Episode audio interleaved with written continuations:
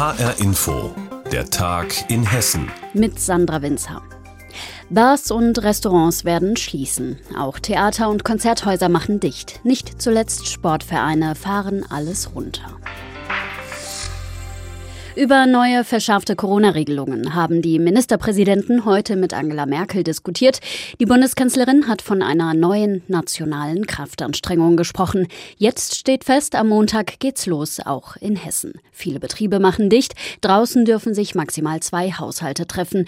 Keine Zuschauer in Fußballstadien. Priester werden Maske tragen. Unsere Reporterin Nina Michalk hat darüber mit einigen Betrieben in Hessen gesprochen. Darauf hat sich der Inhaber der Bonerie, ein Café mit Rösterei in Frankfurt, schon eingestellt.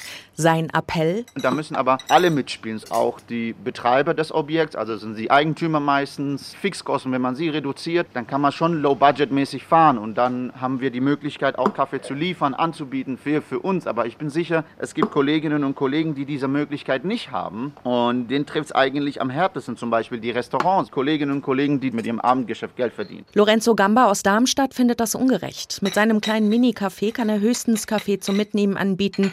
Für das Gehalt der Angestellten wird das nicht reichen. Es ist so oder so eine Katastrophe. Wird immer so pauschal entschieden und äh, die Gäste sind so gut wie nur draußen. Äh, also mehr kann ich nicht machen. Aber nicht nur die Gastronomie wird es wohl treffen. Kinos, Theater, Schwimmbäder, vor allem Unternehmen aus der Freizeitbranche. Jörg Michael Simmer von der Kulturscheune in Herborn findet Theaterbesuche sicherer als Einkaufen im Supermarkt.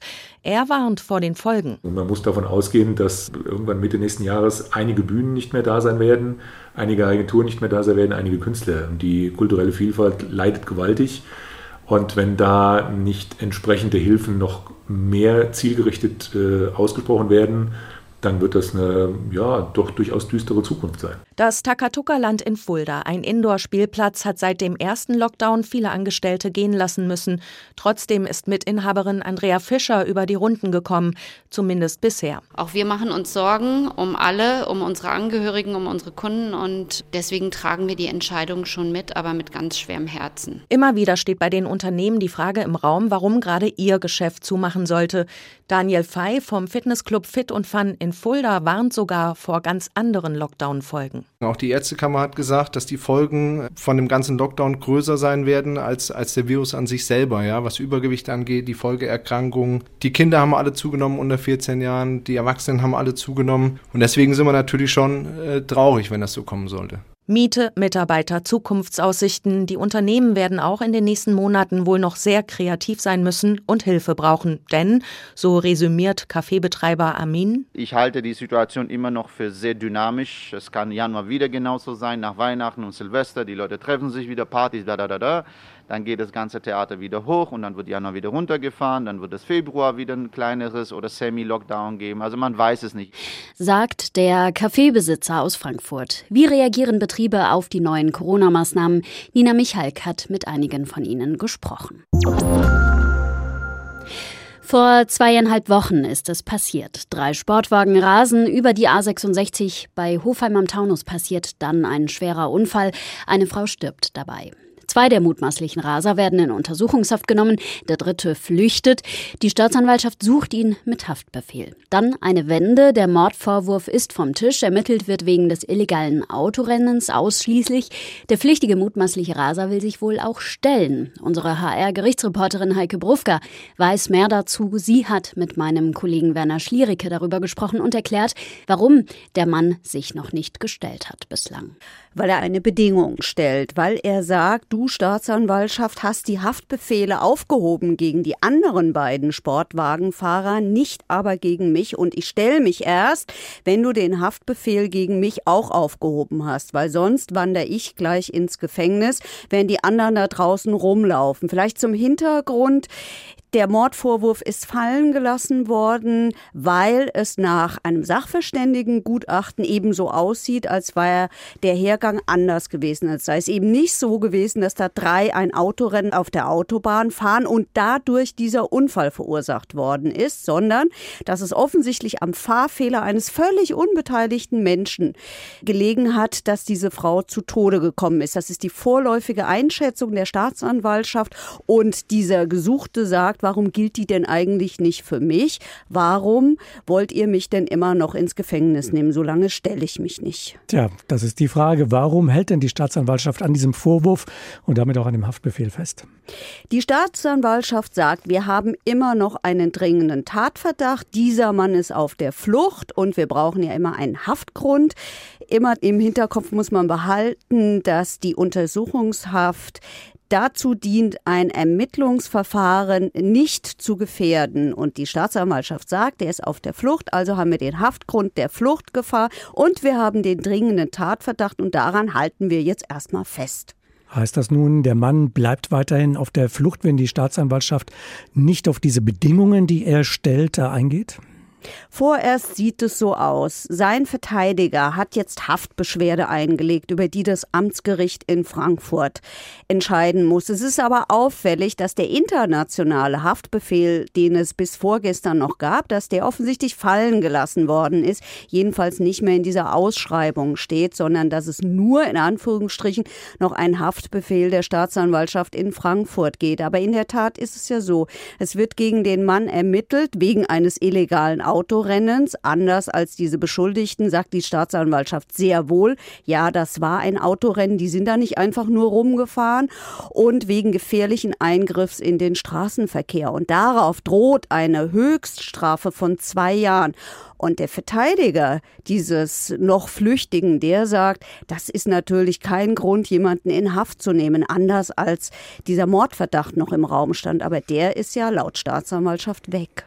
Der Haftbefehl wird aufgehoben, dann stelle ich mich. Eine Bedingung, die der letzte von drei mutmaßlichen Rasern stellt, nach dem illegalen Autorennen und einem tödlichen Unfall auf der A66 vor zwei Wochen.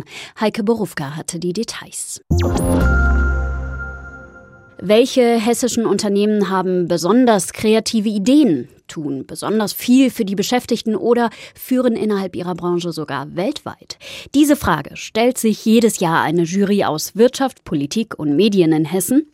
Immer dann nämlich, wenn die Hessen Champions vergeben werden, der Wachstums- und Innovationspreis unseres Landes. Jetzt gab es die Preisverleihung mit Wirtschaftsminister Al-Wazir, wegen Corona natürlich alles digital. Und damit stehen die Sieger und Siegerinnen in den drei Kategorien Weltmarktführer, Jobmotor und Innovation fest. Unsere Reporterin Anna Vogel stellt sie uns vor. Leuchten für die Industrie, die Straße oder den Kellerraum. Die stellt die Firma Pracht Lichttechnik aus Dautphetal-Buchenau her. Inzwischen seit vier Generationen. Ihr neuestes Produkt? Die Lampe Cutlery Mate. Eine LED-Leuchte aus recyceltem Kunststoff, wie zum Beispiel alten Joghurtbechern. Also eigentlich aus Abfällen, erklärt Firmenchef Jonathan Pracht. Wir haben es geschafft, eine Standardleuchte für die Masse herzustellen mit geringeren Kosten. Hier ist ein Produkt, was massenfähig ist und trotzdem zu 100 Prozent aus Altplastik besteht. Er sagt, vom Abfall bis zur Herstellung alles hessisch und umweltfreundlich. Und besonders ist auch, die Lampe kann jederzeit komplett wieder auseinandergebaut werden. Pracht erklärt. Das heißt, das ist absolut kein Wegwerfprodukt, sondern dieses Produkt kann, wenn es dann mal kaputt sein sollte, zu 100 Prozent wieder in den Kreislauf auch reingehen und kann wieder verwertet werden. Dafür ist die Firma Pracht aus Mittelhessen Hessen Champion in der Kategorie Innovation. Äpfel, Käse, Brotaufstriche, alles Bio. Das ist das Geschäft der Firma Alnatura aus Darmstadt. Der Leitspruch schon bei der Gründung in den 80er Jahren war sinnvoll für Mensch und Erde. Und das kommt immer besser an, erklärt Alnatura Bereichsleiter Maximilian Wörle. Wir haben festgestellt, dass das Thema Tierschutz, Tierwohl, aber auch natürlich Klimaschutz eine hohe Relevanz in der Bevölkerung hat und dadurch das Thema Bio einfach sehr, sehr, sehr, sehr stark nachgefragt wird. Dafür, dass die Alnatura-Märkte gut gefüllt sind, sorgen über 3500 Mitarbeiter in Deutschland. Rund 500 arbeiten in der Firmenzentrale in Darmstadt, einem klimaneutralen Gebäude aus recycelten Materialien. Maximilian Wörle lehnt sich zurück. Das trifft den Zeitgeist. Gerade auch bei jungen Leuten Da haben wir eine enorme Strahlkraft irgendwo, dass wir ähm, die Menschen ansprechen. Und äh, mir macht es total Spaß, hier zu arbeiten. Und ich glaube, ich spreche da auch für viele, viele andere hier im Unternehmen. Rund 250 Mitarbeiter hat Alnatura allein in diesem Jahr neu angestellt. Nächstes Jahr sollen weitere kommen. Damit ist die Darmstädter Firma Hessen Champion in der Kategorie Jobmotor. Schweißgeräte für die Industrie. Die stellt die Firma Binzel in Busek bei Gießen her. Kurz nach dem Zweiten Weltkrieg hat hier alles angefangen mit einer Reparaturwerkstatt. Inzwischen produziert Binzel drei Millionen Düsen und 100.000 Schweißbrenner im Jahr. Geschäftsführer Emil Schubert erklärt, wir sind zwar hier im Hinterland von Gießen, so ein bisschen in der Provinz, aber wir beliefern die ganze Welt. Wir haben Ländervertretungen in 38 verschiedenen Ländern. Und damit sind wir mit Fug und Recht Weltmarktführer. Und gebraucht werden Schweißgeräte inzwischen fast überall. Ihre Nähte halten vom Küchenherd bis zum Containerschiff alles zusammen. Deshalb muss die Firma sich durchaus auch behaupten, so Schubert. Wenn wir weltweit schauen, haben wir, würde ich sagen, mehrere tausend Konkurrenten. Und da behaupten wir uns eigentlich als mittelständische Firma wirklich sehr gut. Roboter und mindestens 400 echte Mitarbeiter fertigen im Werk in Busek Schweißgeräte. Ab jetzt also beim Hessen Champion in der Kategorie Weltmarktführer. Die Hessen Champions 2020 stehen fest. Anna Vogel hat sie uns vorgestellt. Und wir blicken noch einmal nach Frankfurt, denn genau hier gibt es das Deutsche Jazz Festival schon seit 67 Jahren eine Institution. Zuerst vor allem ein Best-of der deutschen Jazzszene, ist es seit den 60ern international. Corona hat allerdings auch hier die Planung durcheinandergewirbelt. Musikerinnen und Musiker beispielsweise aus den USA können nicht einreisen. Konzerte im großen Sendesaal des Hessischen Rundfunks sind nicht denkbar. Das ursprüngliche fünftägige Programm wird deswegen auf nächstes Jahr verschoben, aber trotzdem, das Deutsche Jazzfestival findet in diesen Tagen statt mit zwei Konzerten. Davon ist eines live und vor Publikum in der Alten Oper Frankfurt und zu Ehren von Charlie Parker, der vor 100 Jahren geboren wurde. Hintergründe dazu kommen von meiner Kollegin Dagmar Fulle. Für den englischen Pianisten Django Bates war Charlie Parker, wie er sagt, der Held seiner Kindheit. Jetzt eröffnet er das Festival zusammen mit seiner Band Beloved und der HR Big Band. Zur Freude von Big Band Chef und Festivalorganisator Olaf Stötzler. So haben wir Django Bates gewinnen können, mit der H-Big Band zu arbeiten. Und zwar hat er ein Programm geschrieben, wo er großorchestral die Musik Parkers feiert. Es wird ja nun an allen Ecken und Enden auch in Kombogröße sozusagen gemacht. Also wir machen das großorchestral, was besonders ist.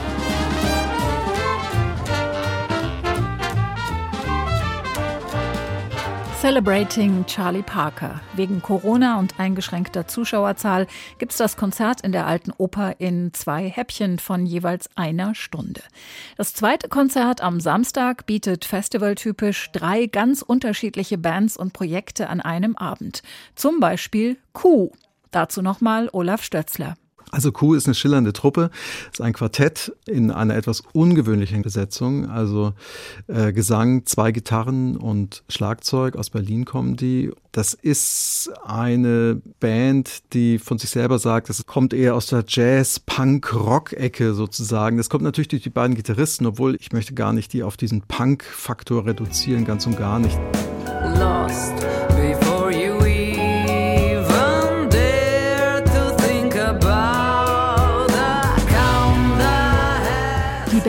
Am Samstagabend im Livestream. Die 25-jährige Pianistin Johanna Summer wird mit Lob und Bewunderung derzeit nur so überhäuft. Im Sommer ist ihr neues Album erschienen. Darauf begegnet sie der Musik von Robert Schumann auf ihre ganz persönliche Weise.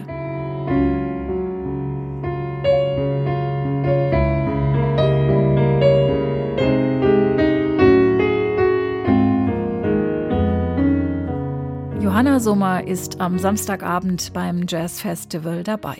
Und so sehr sie sich über diesen Auftritt freut, so findet sie doch auch, dass die letzten Monate durchaus für was gut waren. Ich denke, dass mich diese Zeit schon auch zum Positiven verändert hat und ich mich zum Beispiel mit Sachen beschäftigen konnte, die ohne Corona gar nicht möglich gewesen wären. Es können Soli sein, die ich schon immer mal transkribieren wollte oder rhythmische Sachen, die mich interessieren.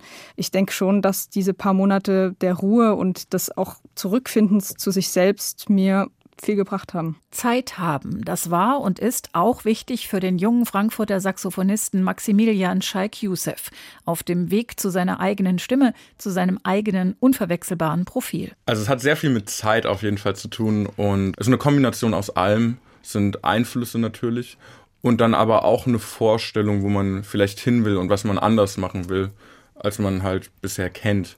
Aber es ist eine große Kombination aus allem. Auch Maximilian Scheik Youssef ist damit auf einem guten Weg. Er bekam für sein Nonet den Auftrag fürs Festival, ein komplett neues Programm zu schreiben. Für den Auftritt am Samstagabend kommt dann noch eine Sängerin dazu. Jazz in vielen Facetten. In diesem Jahr nicht hautnah, aber trotzdem live. Dagmar Fulle über das Deutsche Jazz Festival. Dieses Jahr gibt es zwei Konzertabende, zu hören hier im Hessischen Rundfunk in HR2 Kultur. Das Konzert am Samstag auch als Video im Livestream. Und das war der Tag in Hessen mit Sandra Winzer. Alles Wichtige finden Sie wie immer auch ständig aktualisiert auf hessenschau.de.